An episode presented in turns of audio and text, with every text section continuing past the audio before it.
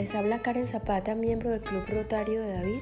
Espero que me acompañen en los próximos momentos a compartir el programa Minuto Informativo Rotario para hoy 22 de mayo de 2022. Rotary conecta a las personas, conecta a 1.4 millones de socios en todo el mundo.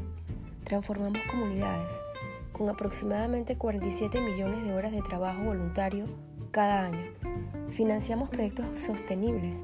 En el año 2020-2021 destinamos 333 millones de dólares a iniciativas de servicio en el mundo.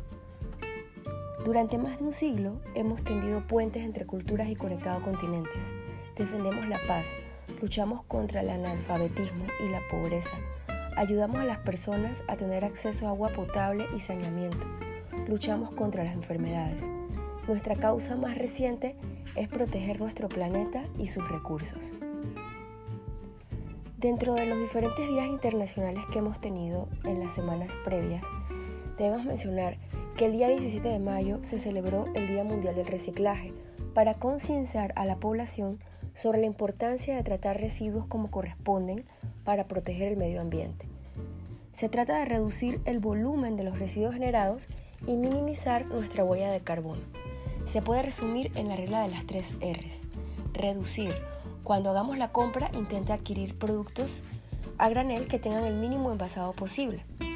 Usa bolsas de tela. Reutilizar. Dar una nueva vida a las cosas que ya no nos sirven. Antes de tirarlas a la basura, piensa que te pueden servir para otra cosa. Botellas, bolsas, cajas de cartón pueden tener varios usos y emplearse en decoración o construir cosas. Reciclar. La mayoría de los materiales que utilizamos pueden reciclarse. Esto depende de las instituciones y de nosotros. Por ejemplo, el reciclaje de mil kilos de papel salva la vida de 17 árboles. Si tienes que tirar, separa los residuos y deposítalos en el contenedor correspondiente. Recuerda que el azul es para papel y cartón, el amarillo es para envases, botellas, bolsas, latas. Limpia antes los envases y en lo posible aplástalos para disminuir su volumen. Contenedor verde claro, vidrio.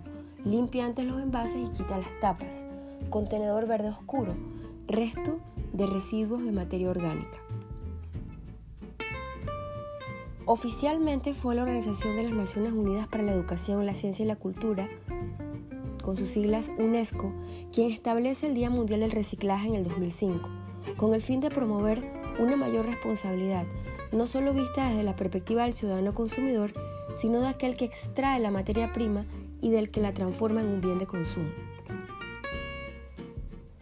Por otro lado, hoy es el Día Internacional de la Diversidad Biológica. Fue decretado por la Organización de las Naciones Unidas, de sus siglas ONU, con el objetivo de crear conciencia acerca de la importancia que tiene la biodiversidad para los seres humanos y la necesidad de cuidarla y preservarla para las futuras generaciones. Pero, ¿qué se entiende por diversidad biológica o biodiversidad? Se refiere a la variedad de seres vivos existentes y las diferencias genéticas de cada especie, tanto animales, plantas y microorganismos que nacen, crecen y se desarrollan en un determinado ecosistema. Incluye los distintos procesos y cambios evolutivos que ocurren con las especies y todo el entorno que les rodea.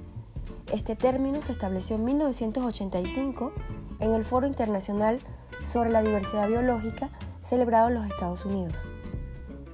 El convenio se firmó en el año 1992 en la Cumbre para la Tierra de la Organización de las Naciones Unidas. Fue aprobado por 196 países, estableciendo la aplicación de los acuerdos en los distintos sectores. Este valioso instrumento internacional tiene como objetivo la protección, cuidado y conservación de la diversidad biológica de todo el planeta. ¿Qué se busca? Que la especie humana sea capaz de vivir en un mundo mucho más sostenible, con mayor justicia y equidad, donde la distribución de los recursos naturales pueda llegar a un mayor número de personas que lamentablemente hoy sufren de hambre, miseria y muerte por falta de ellos. Detener la pérdida de biodiversidad es invertir en el bienestar de las personas. Para lograr que todos los seres humanos vivamos en un mundo más sostenible, es necesario aplicar medidas drásticas y urgentes.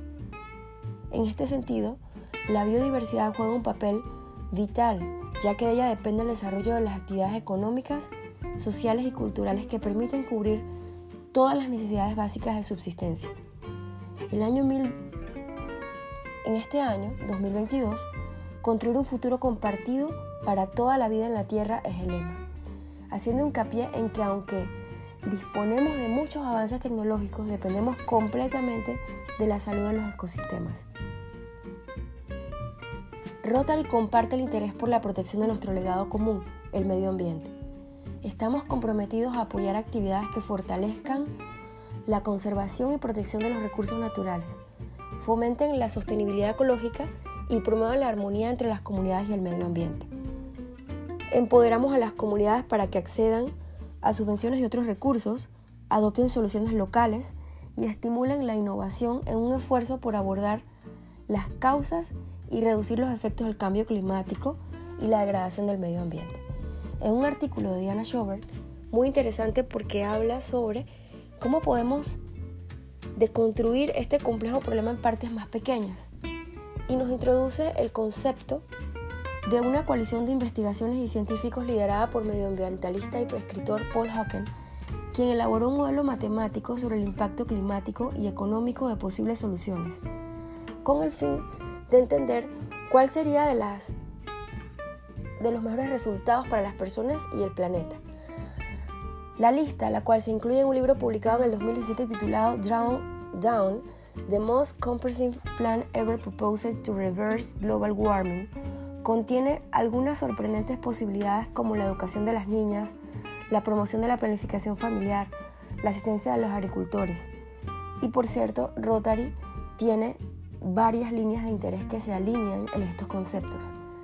Los investigadores de Drawdown se calificaron las soluciones en una escala del 1 al 80, en base a su potencial para evitar o reducir emisiones de gases de efecto invernadero. Examinamos esas clasificaciones junto con proyectos de subvenciones globales para ver cómo los rotarios ya combatimos el cambio climático. El primero, agricultura regenerativa. Calificación Drawdown 11. Las prácticas de agricultura regenerativa incluyen evitar el uso de arados para no perturbar el suelo, plantar una serie diversa de cultivos de cobertura y limitar o abstenerse de utilizar plaguicidas y fertilizantes sintéticos. Estos métodos aumentan la cantidad de materia orgánica, carbono en el suelo, mejorando su salud y la de las plantas que crecen en él. Según los autores de Drawdown, la agricultura regenerativa aumenta la materia orgánica del suelo entre 4 y 7% en 10 años, lo que representa entre 25 y 60 toneladas adicionales de carbono almacenado en el suelo por acre, 0.4 hectáreas. Esto reduce la necesidad de fertilizantes, lo que significa que la agricultura regenerativa puede ayudar a reducir el carbono en la atmósfera y al mismo tiempo aumentar la producción de los agricultores.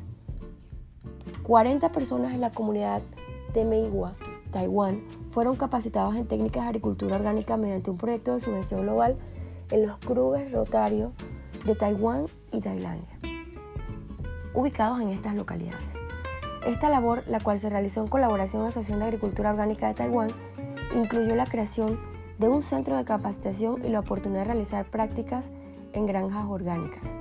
Los organizadores esperaban que el cultivo sin plaguicidas redujera los costos de la agricultura y que la venta de productos orgánicos a un precio superior mejorara los ingresos de los agricultores. En otro ejemplo, reducción del desperdicio de alimentos. Calificación Drawdown 3. Un tercio de las frutas, verduras, carne y otros alimentos que el mundo produce nunca se comen. En su lugar, se pudren, sin cosechar en los campos, se echa a perder en almacenes o se olvida en la parte trasera del refrigerador, solo para terminar en la basura. La producción de alimentos no consumidos despilfarra recursos como la energía, la tierra y los fertilizantes. En los vertederos, los residuos de alimentos generan metano, un gas de efecto invernadero. De principio a fin, los alimentos no consumidos son responsables de liberar el equivalente a 4.4 millones de gigatoneladas de dióxido de carbono en la atmósfera cada año, según los autores de Dragon. Centro Abastos, un mercado mayorista de alimentos de Bucaramanga, Colombia, genera unas 20 toneladas de residuos sólidos orgánicos por día.